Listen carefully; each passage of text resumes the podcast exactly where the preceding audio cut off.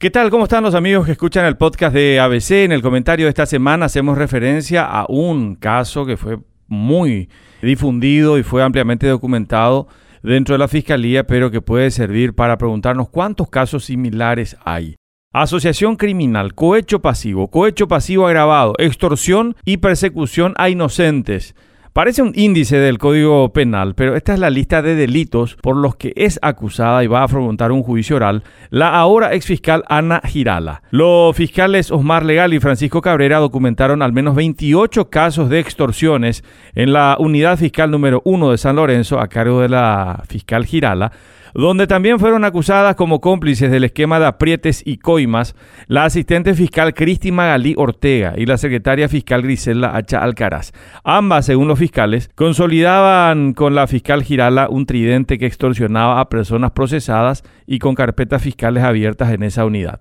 El caso inicial, que sirvió como punta de lanza para horadar el esquema de corrupción en esa oficina, también sirvió para acusar y llevar a juicio a las abogadas Liz Martínez Robles y Nelly Alcaraz Bogarín, mientras debe definirse la situación judicial del abogado Marcos Velasco Mendoza. Todo comenzó con la denuncia de un hombre al que le exigieron 25 millones de guaraníes para no acusar a su hijo en una causa por tentativa de homicidio doloso. Los fiscales hicieron un seguimiento de la negociación en esta causa que afectaba a su colega Girala y algunos días más tarde realizaron una entrega vigilada en la propia sede de la unidad fiscal. Lo que vino después fue la constatación de que esa unidad funcionaba como una máquina de picar carne. El acceso al contenido de los teléfonos de la fiscal y sus asistentes permitió confirmar no solo que era ella quien personalmente dirigía la negociación con el padre del procesado, sino que además existían muchas otras causas de aprietes similares, pudiéndose documentar unas 28 en total desde septiembre del año pasado.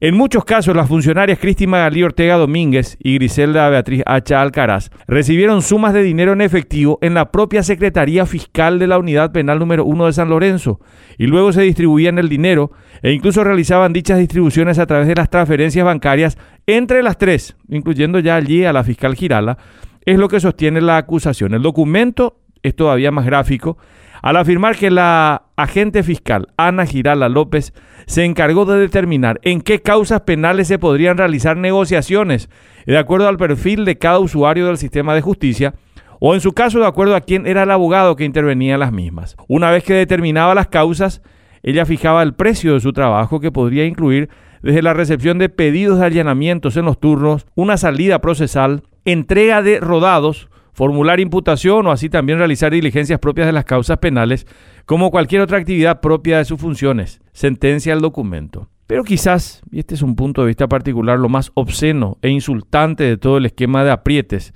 es el observar el tono de las conversaciones con el que las funcionarias y las abogadas se referían de forma denigrante a sus víctimas, haciendo referencia a su obesidad, su condición socioeconómica o su nivel educativo, burlándose con términos como carachento, o de familia gordo obeso hacia aquellos a quienes les exigían dinero a cambio de salidas procesales, haciendo que suene hasta pintoresco el me conformo con una parrilla o con mi mesa de lapacho para mi quincho de uno de los mensajes enviados por Girala a su asistente fiscal. Claramente, si el sistema de justicia funciona y hay por ahí alguna mesa de lapacho, esta tendría que pasar a integrar el patrimonio de alguna de las cárceles de mujeres en el país. Hasta la próxima semana.